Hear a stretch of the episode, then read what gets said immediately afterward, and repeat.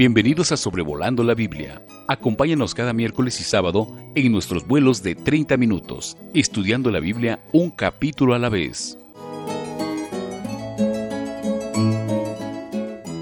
Hola a todos, bienvenidos a Sobrevolando la Biblia.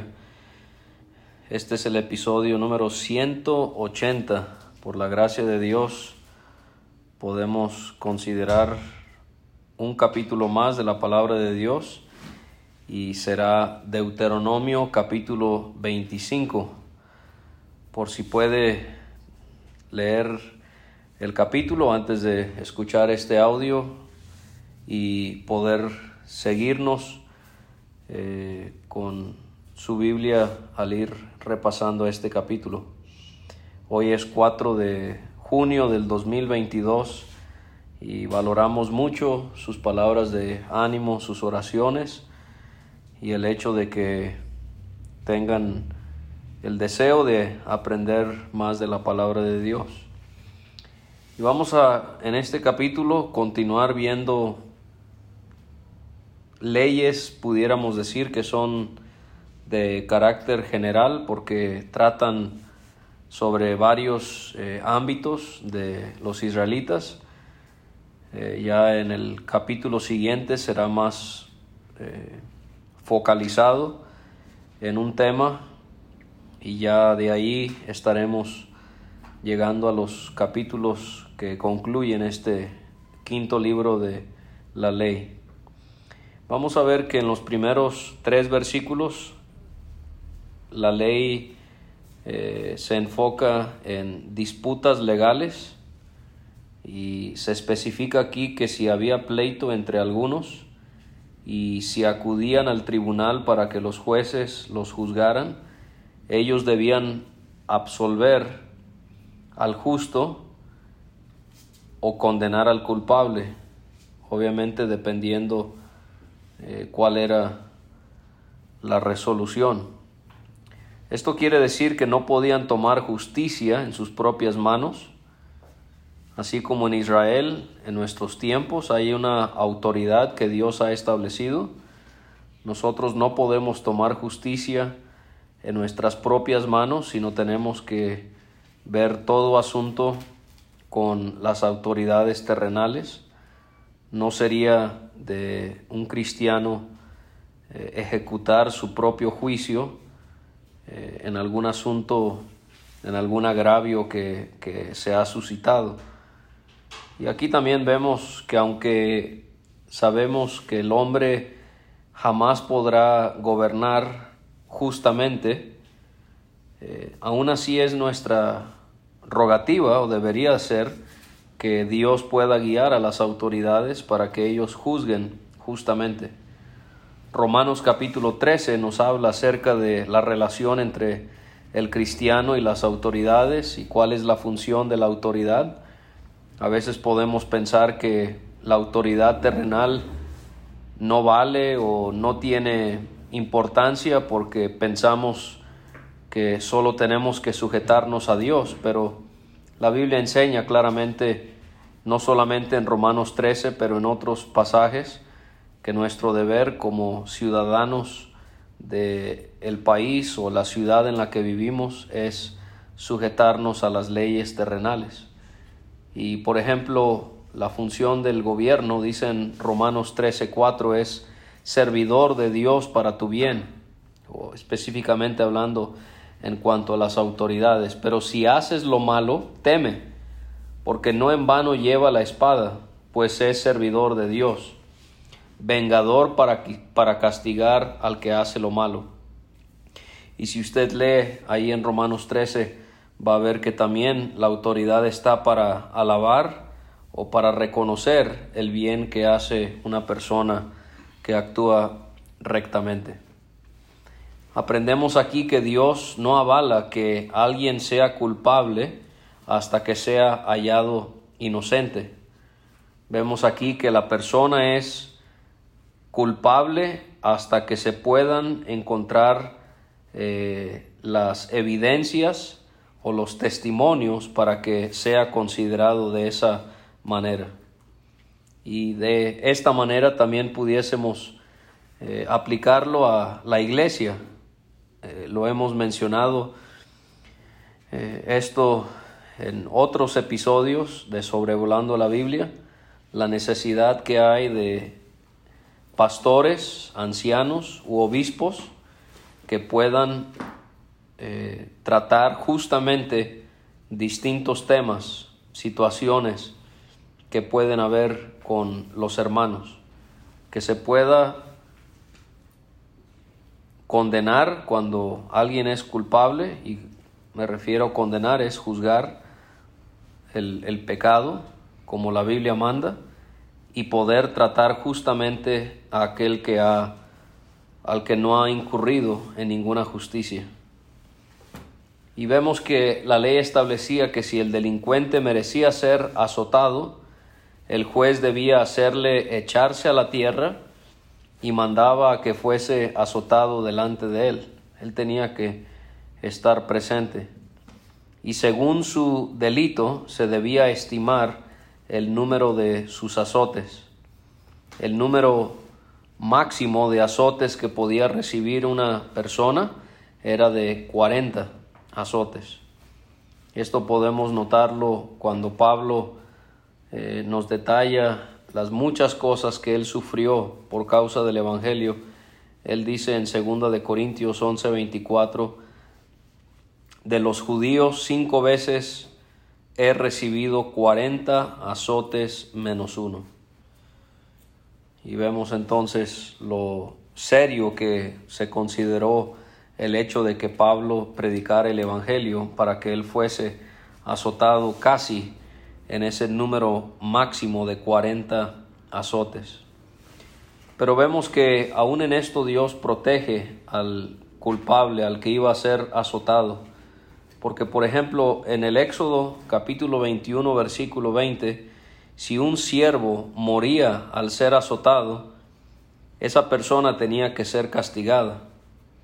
Y allí en ese pasaje se menciona que era con un palo, así que no le puedo asegurar, pero posiblemente no era con látigo, sino era con un palo que se azotaba a la persona. No podían ser más azotes porque allí se especifica para que no se sintiera el hermano envilecido delante de los demás.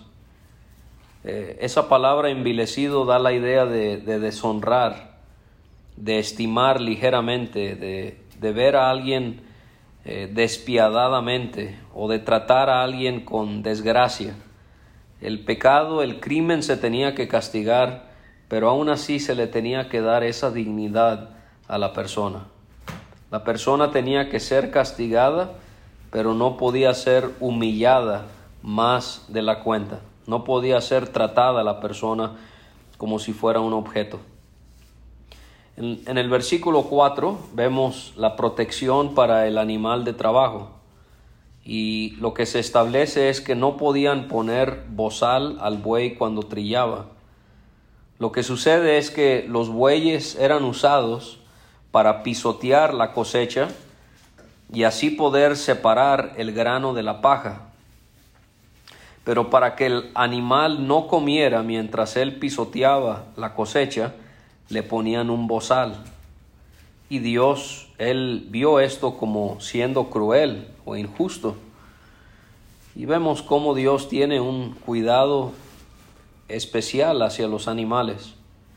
Nuestra sociedad piensa que tiene un cuidado hacia los animales y hay derechos para animales, pero tristemente no hay derechos para los bebés en el vientre de sus madres. Ahí no hay problema para que un feto o un bebé sea matado a través del aborto, pero Dios en Él no encontramos ese tipo de incongruencias. Él protege el bienestar de los animales. Él dice a través de Salomón en Proverbios 12:10, el justo cuida de la vida de su bestia, mas el corazón de los impíos es También en el capítulo 27 y versículo 23 de ese mismo libro, sé diligente en conocer el estado de tus ovejas y mira con cuidado por tus rebaños. Y esto lo vemos en la ley. de Moisés. Vemos otra vez la gracia de Dios en la ley de Israel, dada a Israel. Por ejemplo, en Éxodo 23, 19, el chivo recién nacido no podía ser cocido en la leche de su madre. En Éxodo 23 también, en el versículo 5, el asno a quien alguien veía con una carga pesada tenía que ayudar a ese animal. Así que de una manera muy práctica tenemos que nosotros tratar a nuestros animales con dignidad, no maltratarlos y enseñar a nuestros hijos a no hacerlo. Pero también aquí vemos cómo es válido darle, darle una eh, enseñanza práctica a estas leyes del Antiguo Testamento, porque en Primera de Corintios 9 y en Primera de Timoteo capítulo 5, Pablo utiliza este versículo de Deuteronomio 25:4 al hablar acerca del apoyo que se le debe dar a aquellos que hacen la obra del Evangelio y aquellos que pastorean a la iglesia. Es bíblico que cuando alguien pueda llevar a cabo alguna actividad evangelística o que tenga que ver con el cuidado de los hermanos, eh, sería bueno que la iglesia pudiese ayudar a, a esos hermanos. Hay gasolina que se tiene que pagar, hay otros gastos que se tienen que hacer y Pablo utiliza esta ley para decir que no se debe poner bozal al buey cuando trilla. Aquel que trabaja en el Evangelio debe ser digno en poder recibir ese apoyo de los demás. Pasamos ahora a los versículos 5 a 10, donde vemos leyes en cuanto al matrimonio de levirato vemos que cuando habían hermanos que habitaban juntos y moría uno de ellos, si no había tenido hijos, la mujer del muerto no debía casarse con hombre extraño. La ley le orientaba a casarse con su cuñado. Pero hay excepciones. Parece ser que esta ley no aplicaba si no vivían en un mismo ente familiar, en una misma comunidad, y la otra excepción sería si la mujer había tenido hijo varón primogénito, entonces esta ley ya no, no aplicaba. La palabra levirato viene de la palabra en latín levir, que significa hermano del esposo. Por eso se llama, es llamada esta ley la ley del matrimonio del levirato, porque tiene que ver con la mujer casándose con el hermano de su esposo. En Génesis 38 vemos ahí el ejemplo de Onán, de manera que esto se practicaba aún antes de que la ley fuese dada a Israel. De hecho, los eteos, los asirios, también en India, en África y aún en Sudamérica, eh, a lo largo de la historia se ha practicado el matrimonio de levirato. Para que no haya confusión, las leyes en Levítico 18, 16 y 20, versículo 21, prohíbe en ese caso que la mujer se case con el hermano porque el esposo seguía vivo. Entonces no podemos igualar estas dos circunstancias. Aquí en Deuteronomio 25 eh, el marido había muerto y si se daba eh, el caso, si cumplía con los requisitos establecidos, ella debía casarse con su cuñado. Sabemos que los saduceos usaron esta ley para mofarse de la resurrección en la cual ellos no creían y también buscaron de esta manera eh, ver que Cristo se contradijera o, o que se equivocara, lo cual era imposible. En Mateo 22, versículos 23 a 33. Ellos plantearon la situación tan ridícula que siete hermanos se casaran con la misma mujer al irse muriendo todos. Y ellos preguntaron en la resurrección, pues, de cuál de los siete será ella mujer, ya que todos la tuvieron. Entonces, respondiendo Jesús, Él les dijo, erran, ignorando las escrituras y el poder de Dios, porque en la resurrección ni se casarán, ni se darán en, en casamiento, sino serán como los ángeles de Dios en el cielo. Ahora, el hijo primogénito que esta mujer tuviese, su nombre sucedería en el, el nombre de su hermano muerto. De esta manera, su nombre no sería borrado en Israel. Ahora se nos explica lo que sucedía en los versículos 7 a 10, eh, lo que sucedía cuando el hombre no quería casarse con su cuñada. Ella tenía que ir con los ancianos a la puerta de la ciudad. Esto lo vimos en Deuteronomio 21, 19. En cuanto a los padres con un hijo rebelde, ahí es donde se atendían los asuntos legales con los ancianos a la puerta de la ciudad y ella tenía que decirles lo que había decidido hacer su cuñado de no casarse con ella. ¿Se acuerdan? Esto fue lo que sucedió con Ruth y el pariente de Noemí. Él no quiso casarse con Ruth y así fue que ella fue eh, libre de casarse con Boaz. Ahora los ancianos mandaban a llamar al hombre para hablar con él y si él confirmaba que no quería casarse con su cuñada, su cuñada se acercaba para quitarle a su cuñado su calzado y fíjese nomás, también le escupía en su rostro.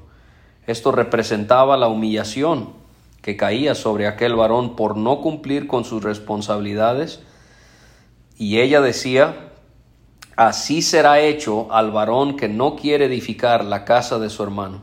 Esto obviamente Dios lo instituyó de esta manera para que se desanimaran los cuñados de hacer esto, cumplieran y pudiese seguir el nombre de la familia en Israel. Y se le daba el nombre al, cuñado con el que prefirió no casarse con su cuñada, la casa del descalzado. Así que podemos relacionar la vergüenza de este varón regresando a casa con saliva en su rostro con la vergüenza que sintió nuestro Señor cuando Él fue escupido en el día de su muerte. En el versículo 11 y en el 12 leemos acerca del involucramiento indebido en un altercado, una ley quizás un poco extraña, pero vamos a ver la razón por ello. Y es que si algunos reñían, si dos personas peleaban, el uno contra el otro, y la esposa de uno se acercaba y ella para poder ayudarle, para sacarle de la situación al estar siendo herido, ella agarraba las partes vergonzosas del que estaba lastimando a su esposo, no podían perdonarla, sino que cortaban su mano. Y uno dice, ¿y por qué? porque esta acción que Dios consideraba tan seria era porque ponía en riesgo que ese hombre pudiese procrear hijos. Si ella agarraba sus partes vergonzosas, había el riesgo de que él no pudiese procrear. Aquí vemos un ejemplo de cómo Dios quiere que dos personas que se casen, si está en sus posibilidades físicas, Dios desea que ellos puedan tener hijos. Nuestra sociedad quiere limitar el hecho de que matrimonios hoy en día tenga hijos. Dios quiere ver familias. No es la voluntad de Dios que te cases con el propósito de no tener hijos. No hay base bíblica para ello. Obviamente si no es físicamente posible, estamos hablando de una situación completamente distinta. Pero si ella impedía que él pudiese procrear hijos por agarrarle sus partes vergonzosas, ella tenía que pagar. Esta es lo que se llama la lex talionis o la ley de talión, que significa talión semejante o idéntico. O sea, vida por vida, ojo por ojo, diente por diente, mano por mano, pie por pie. Esto muestra que el fin no justifica los medios. Ella hacía mal y su mano tenía que ser cortada. Pasemos ahora a los versículos 13 a 16, donde se estipula acerca de las medidas y las pesas. Y Dios les ordena que no podían tener en su bolsa pesa grande y pesa chica.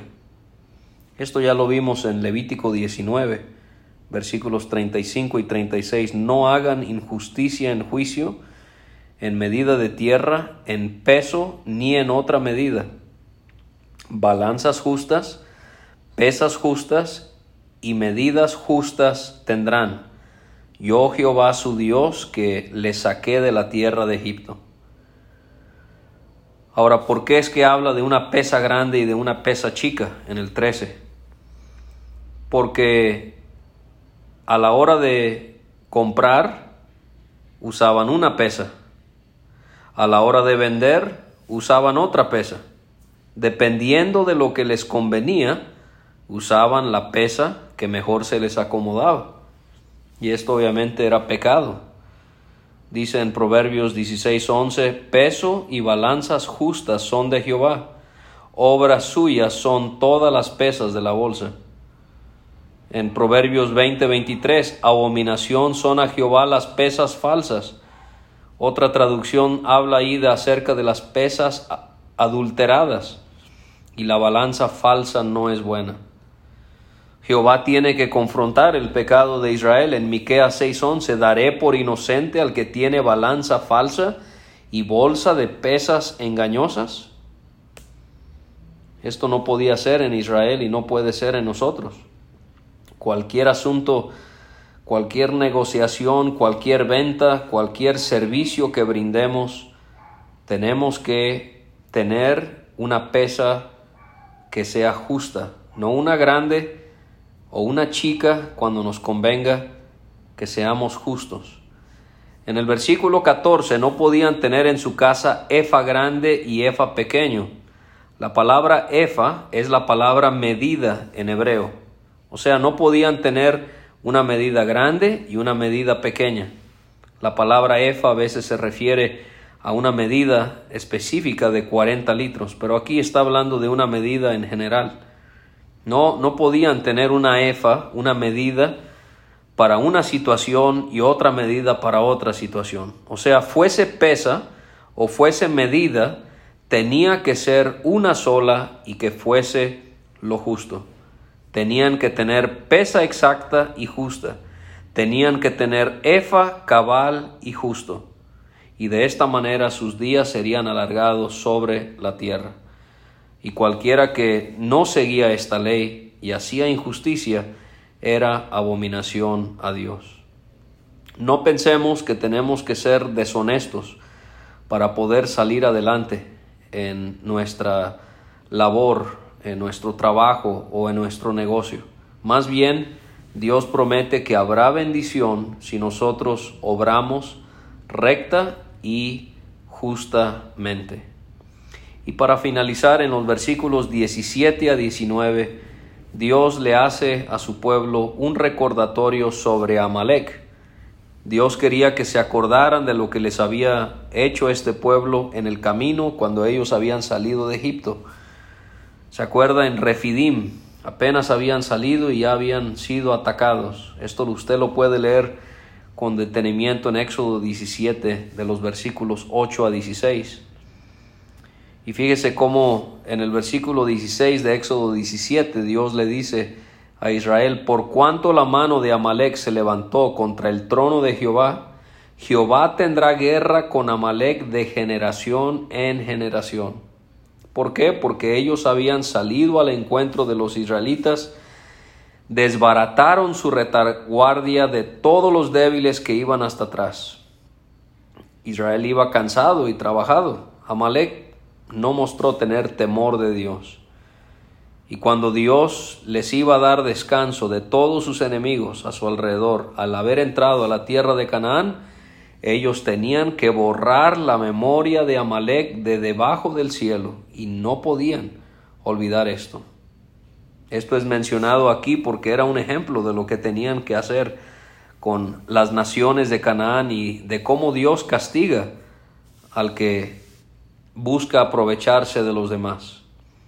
Pero, tristemente, ellos sí se olvidaron de lo que hicieron porque en primero de Samuel 15 Saúl no exterminó a Amalek como debió haberlo hecho y desobedeció a Dios. No fue hasta los días del rey Ezequías, en primero de Crónicas capítulo 4, que él eliminó a los habitantes de Amalek. Así que hay cosas que Dios quiere que recordemos. No guardar rencor, no estamos hablando de ello, pero sí hay maneras en las que el enemigo, la carne, el mundo nos ha atacado y tenemos que estar alerta para la siguiente tentación que venga a nuestro camino. Me despido de cada uno de ustedes, gracias por estar con nosotros otra vez en Sobrevolando la Biblia. Eh, espero que todos se encuentren muy bien y que Dios les anime a continuar hasta la pronta venida de su Hijo Jesucristo. Gracias por escuchar este estudio. Escríbenos a sobrevolando la Biblia gmail.com. Visita nuestra página www.graciamasgracia.com. Hasta la próxima.